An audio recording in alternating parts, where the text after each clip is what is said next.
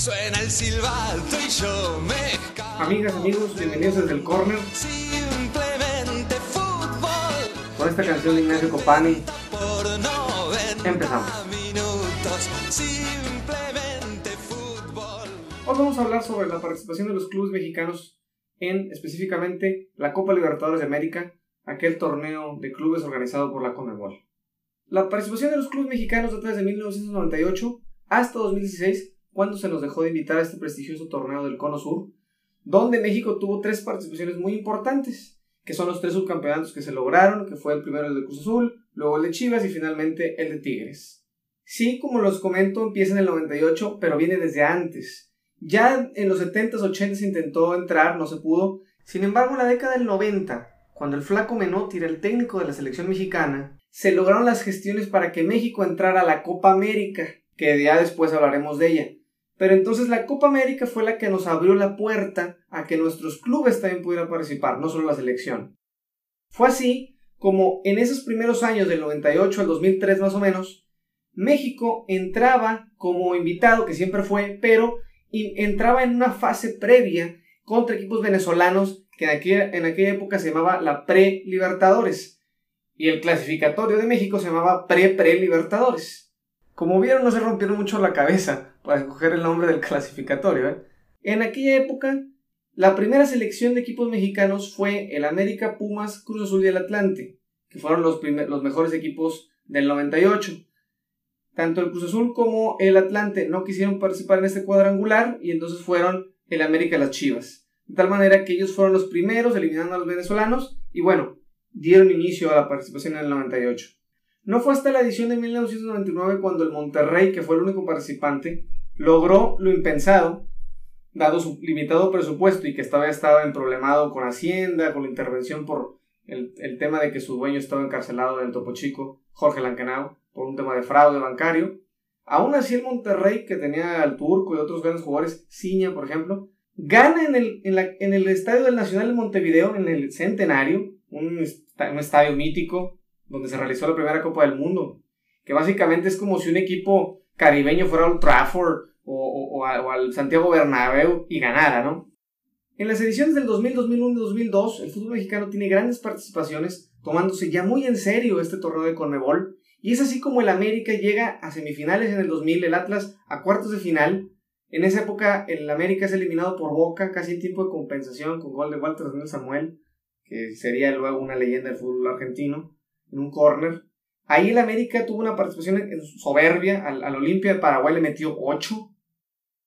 Sin embargo, en el 2001 es cuando se da el primer batacazo formal del fútbol mexicano, quizás la primera participación grande del fútbol mexicano a nivel internacional, sin demeritar lo que había hecho el Necaxa en el Mundial de Clubes, pero por la competencia y por la complejidad de los rivales, lo que había logrado Cruz Azul, yo creo que es hasta ese momento la oda más grande que había logrado el fútbol mexicano en clubes en su historia. Tan es así que en esa época se elimina a Rosario Central, se elimina a Cerro Porteño, se elimina a River, y bueno, se pierde la final con Boca, incluso ganando la bombonera. En aquel momento falló Piñeiro, ¿no? En su penal, entre otros. Entonces, bueno, Cruz Azul estuvo muy cerca de lograr el resultado con, con un gran equipo donde Palencia era la gran estrella. Y bueno, eso fue como la primera exhibición de que el fútbol mexicano sí podía sacar resultados interesantes, sí podía competir y sobre todo, aquí estamos, ¿no? Ya en un plano sudamericano donde el fútbol mexicano siempre se había visto, bueno, como, como el invitado. Ya en el torneo del 2002, que también vuelve a ganar Boca Juniors, así como en 2001, el América llega a semifinales con una exhibición otra vez fantástica, capitaneados nuevamente por Cuauhtémoc Blanco, ya en el 2000 también había participado. Y bueno, quedan eliminados en semifinales con aquel equipo del Sao Caetano, no sé si se recuerdan, ese equipo brasileño que despuntó, figuró mucho y después se fue al olvido ya ni siquiera está en primera división. En esa época Cuauhtémoc se metió en un conflicto con Conmebol por agredir a un central de este equipo brasileño. Ahí sancionaron a Cuauhtémoc. Sin embargo, digamos que esas son las, las grandes exhibiciones que ya estaba dando el fútbol mexicano. Esa del 2002 tuvo una particularidad porque Morelia también compitió, llegando a cuartos, y en esa participación el Tato Noriega, que era un futbolista que pues ya venía de salir de su carrera, ya muy veterano, que había tenido buenos torneos, tiene una participación fantástica en ese torneo y es uno de los líderes goleadores de la competencia. Como les digo, él ya venía terminando su carrera y terminó al paso de unos años. Entonces, fue una particularidad muy interesante que luego eso le granjeó ir a una Copa Oro, que bueno, eh, ya fue como la, el, ocaso de su carrera, pero bueno, fue algo inesperado, bastante extraño, que no solo que el Morelia compitiera, sino la participación de, de un jugador como el Tato, ¿no? Después de unas ediciones donde no se tuvieron los mejores resultados, pero sí se siguió avanzando a fase de grupos, lo cual es resaltable, Chivas se instala en semifinales. En aquel 2005 lo podemos recordar con aquella anécdota de cuando Chivas elimina a Boca y en el Jalisco le mete 4-0 con varios goles de larga distancia que hasta el Pato Alfaro, Juan Pablo Alfaro, un jugador que siempre fue una carrera muy mediana, metió un gol como de 40 metros, increíble. Entonces, bueno, eh, ahí fue cuando Chivas empezó a figurar y a resaltar ya en el panorama sudamericano. Recordemos también que eh, Chivas también tenía un, factor especial, que aparte de que ya eh, estaba surgiendo la figura del bufo autista, hay que decir que en esa época Chivas estaba con muchos refuerzos porque la selección mexicana tenía la Copa Confederaciones desde 2005. Entonces, ahí recuerdo estuvo Corona, por ejemplo, era el arquero, y también recordemos que es la primera gran agresión al fútbol mexicano cuando en, la cancha de Boca, en la bombonera, el técnico de Boca escupe al bufo autista cuando lo acababan de sacar, me parece. Entonces, ahí, bueno, pues es la primera agresión al fútbol mexicano y una demostración donde ya el fútbol sudamericano veía al fútbol mexicano incómodo, ya, ya lo veía como, y estos, ¿quiénes se creen, no? Que lleguen como invitados y nos empiezan a eliminar equipos al final Chivas es eliminado por Paranaense y bueno, ya no llega al, al, objetivo que, se, que parecía que era que podía llegar al menos a la final. En esa edición de 2005, en Monterrey, se recuerda mucho porque fue la primera participación de Tigres, con aquel gol del Tintán Ramírez contra la Católica de Chile. Eh, fue cuando el Sao Paulo, que fue al final quien se llevó la copa, le metió dos goles de tiro libre con el arquero allá en Brasil, el gran Rogero Ceni. En esta edición de 2005 es muy importante resaltar que ya México compite con tres equipos dentro de la Copa Libertadores.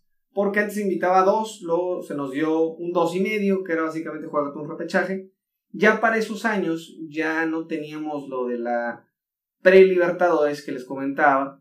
Ya ahora se tenía lo que era la Interliga, que fue así como se clasificó Tigres, como se clasificó Rayados. Fueron torneos donde los clubes, a los clubes regios les fue bastante bien.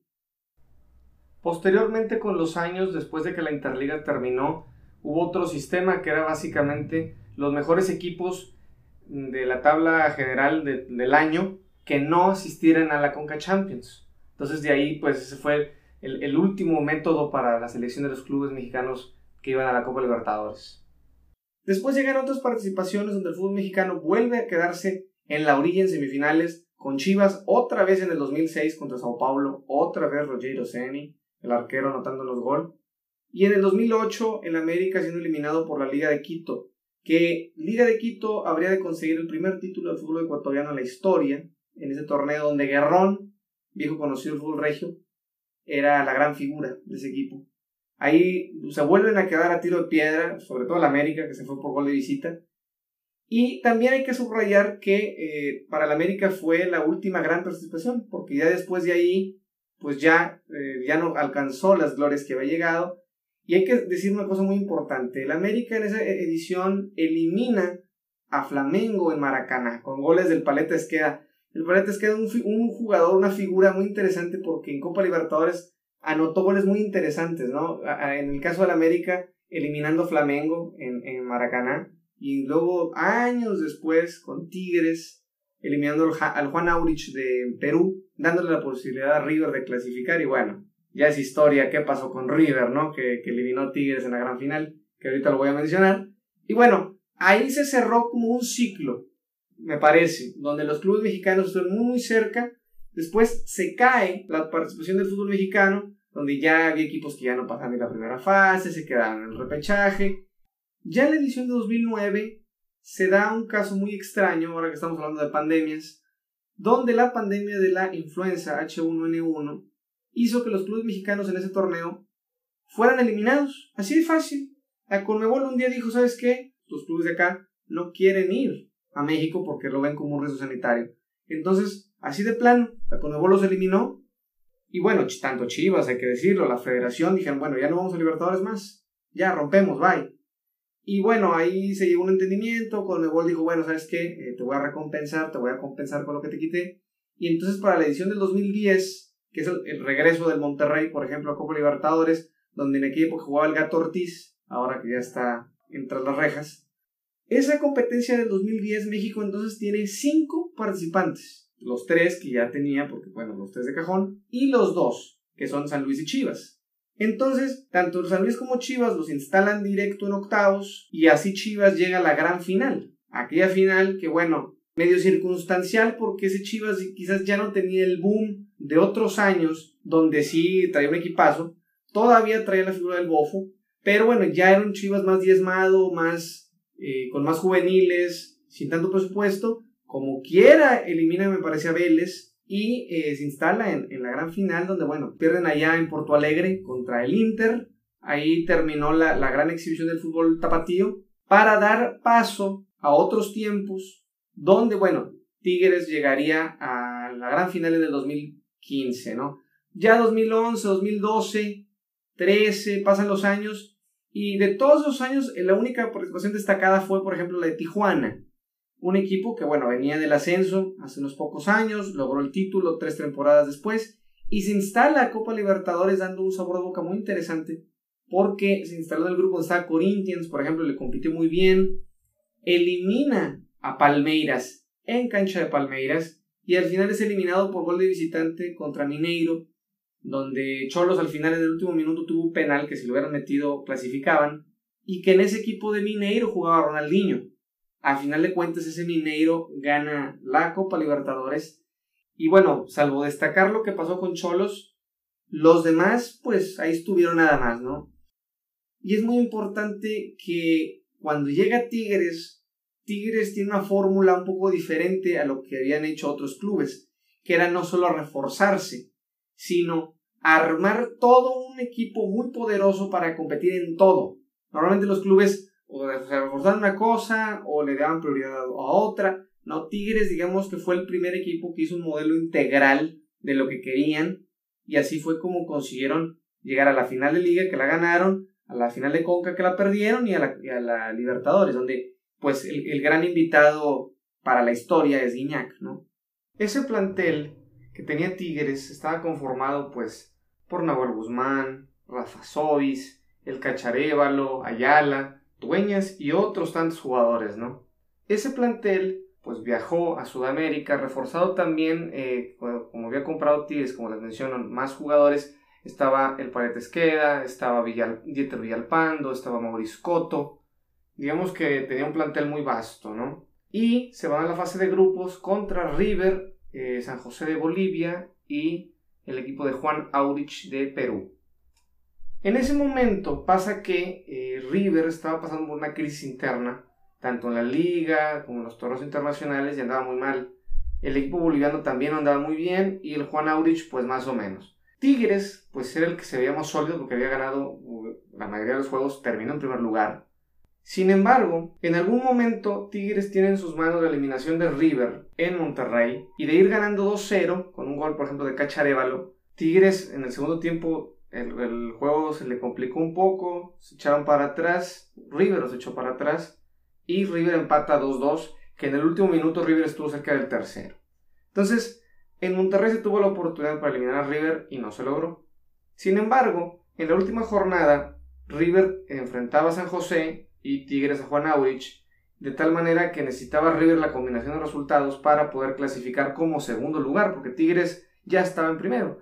Entonces Tigres manda un equipo, por así decirlo, B a, a, Juan Aurich, donde estaba Paleta Esqueda, Dieter Villalpando, Escoto, que es lo que acabo de mencionar.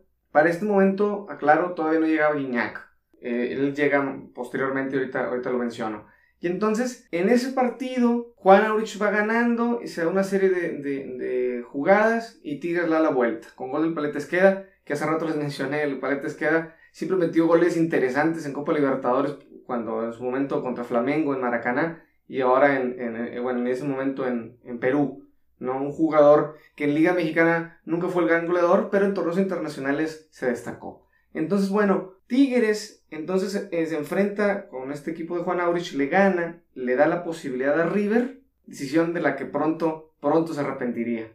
Fue aquella, aquella edición donde River y Boca se encuentran y se tiene que suspender el partido por el, el famoso incidente del panadero, este sujeto que les echó gas lacrimógeno o gas pimienta, un tipo de gas al, al, túnel donde iban saliendo los jugadores de River ahí en la cancha de Boca y bueno, pues lo que pasó fue que la Conmebol decidió suspender el partido porque la gente de River se vio, afectada y no quisieron salir a jugar, ¿no? Posteriormente en la fase final Tigres se enfrentaría al Universitario de Sucre, se enfrentaría al Emelec, llega el Inter de Porto Alegre, que es ya cuando Gignac debuta.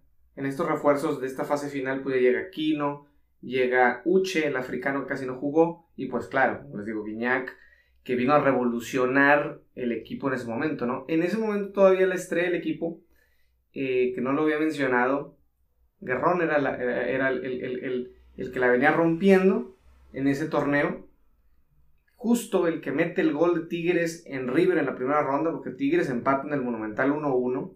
Tigres pierde la ida en Porto Alegre 2-1 y en la vuelta gana y ahí se estrena, por ejemplo, Guiñac como, como goleador de Tigres. Y bueno, la final, pues fue ya en, en, una, en un contexto especial porque Tigres no puede cerrar en casa por una reglamentación de Conmebol. Entonces la ida fue en Monterrey, se tuvieron muchas oportunidades de gol, se fallaron, el partido quedó 0 a 0 y en el Monumental, pues bueno, no hay mucho que decir, Tigres fue goleado 3-0, le ganaron categóricamente y bueno, ahí se fue la otra oportunidad para que México pudiera ganar una Copa Libertadores, cerrando este ciclo de las tres finales perdidas de nuestro fútbol. Finalmente, en esa edición del 2016, que fue la última donde se nos invitó, Pumas llegó a cuartos de final con un gran plantel, sí con un presupuesto limitado, pero con un plantel muy sólido, encabezados en aquel momento por Sosa, y se quedan en el camino contra un equipo que se llamaba Independiente del Valle, un equipo ecuatoriano muy limitado, hay que decirlo, le sacan el juego en Cebú, un partido extrañísimo. Ese equipo al final elimina Boca en Boca, también cuando no se lo esperaba nadie, y llega a la final contra Atlético Nacional y la pierde. Sin embargo, ahí, bueno, el fútbol mexicano se quedó otra vez en el camino y, claro, se cierra. Se cierra un ciclo de participaciones muy interesantes y, bueno, pues estos tres subcampeonatos que les hablo, ¿no? Ya después, cuando México quiso regresar para la edición siguiente, Conmebol hace un cambio en calendarios y Bonilla, que era el sigue siendo el presidente de la Liga MX, decide pues que ya México no puede ir por un tema de calendario tampoco. Y bueno, no se ajustaron ni ellos, ni nosotros, ni nadie. Entonces se rompe el vínculo, se rompe la interesante alianza. Y bueno, pues nos fuimos de Libertadores, ya nos habíamos ido de la Sudamericana tiempo atrás, de la Copa América y de todo lo que organice Conmebol. El daño en el fútbol mexicano fue alto, porque se dejó de foguear a grandes jugadores, se dejó de incluso de importar jugadores que sirvieran como refuerzos a estos torneos y bueno, que le dieran brillo y, lustre al, fútbol mexicano a, nivel internacional. Y bueno, pues nos tuvimos que conformar con, seguir viendo nuestra liga local y la Conca, la cual es un torneo de muy poco nivel. Sí hubo problemas como el tema de, de que Conmebol no nos dejaba cerrar los partidos en México, temas del arbitraje, al Santos Laguna lo cuchillaron contra River, yo, me, yo recuerdo fue 2004, cuando a River le hacen repetir penales que había atajado Caranta, que era el arquero del Santos. Entonces se vio con el gol siempre con una actitud bastante distante hacia el fútbol mexicano, no se nos trató muy bien, siempre se nos trató como el invitado incómodo, el invitado que a ver cómo nos lo quitamos encima.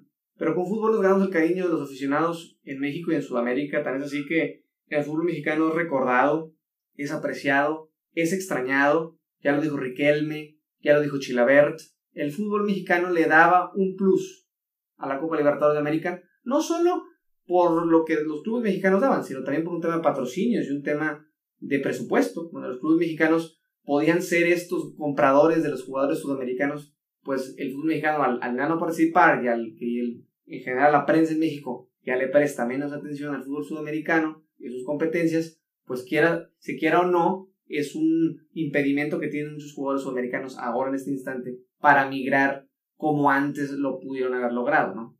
Con eso quiero cerrar. El fútbol mexicano creció, el fútbol sudamericano creció, nuestros clubes y nuestra selección, porque específicamente los jugadores mexicanos, en el caso sobre todo de Chivas, pues bueno, adquirieron un fogueo y una exposición que ayudó notablemente a la selección con estos escenarios difíciles, ir a jugar a Paraguay, que es difícil, los estadios gigantes de Brasil, la altura de Perú, de Bolivia, de Ecuador, Uruguay, que es una presión, Argentina obviamente, Chile, Colombia. Esas canchas hicieron que el futbolista mexicano dijera, ¿sabes qué? Pues no solo es ir a jugar al Azteca o al Camp Nou o al Estadio Tigres, donde puede haber presión, es irte a pelear a las canchas muy duras de Sudamérica. Yo creo que ese, esa es la gran lección que nos deja. La extrañamos, hay que decirlo. Yo lo personal extraño mucho la Copa Libertadores y, y yo creo, finalmente, y con esto quiero dejar esto en la mesa y que lo reflexionemos, yo creo que si el fútbol mexicano regresa en la siguiente edición o subsecuentes ediciones, sí los presupuestos han bajado en México, pero también han bajado en Sudamérica lo cual me haría pensar que las posibilidades de que el fútbol mexicano pudiera ganar una Copa Libertadores, así como está la situación, son cada día más cercanas, más reales y más concretas. Yo esperaría que si regresáramos en muy pocas ediciones, no solo llegáramos lejos otra vez a un subcampeonato o a una semifinal, se ganara la Copa. Lo cual sería un logro internacional e histórico porque sería pues la primera Copa Libertadores que no gana un equipo de la Confederación. Mándenme sus comentarios, sus recuerdos de la Copa Libertadores y pues estamos en contacto. Abrazo. Suena el silbato y yo me.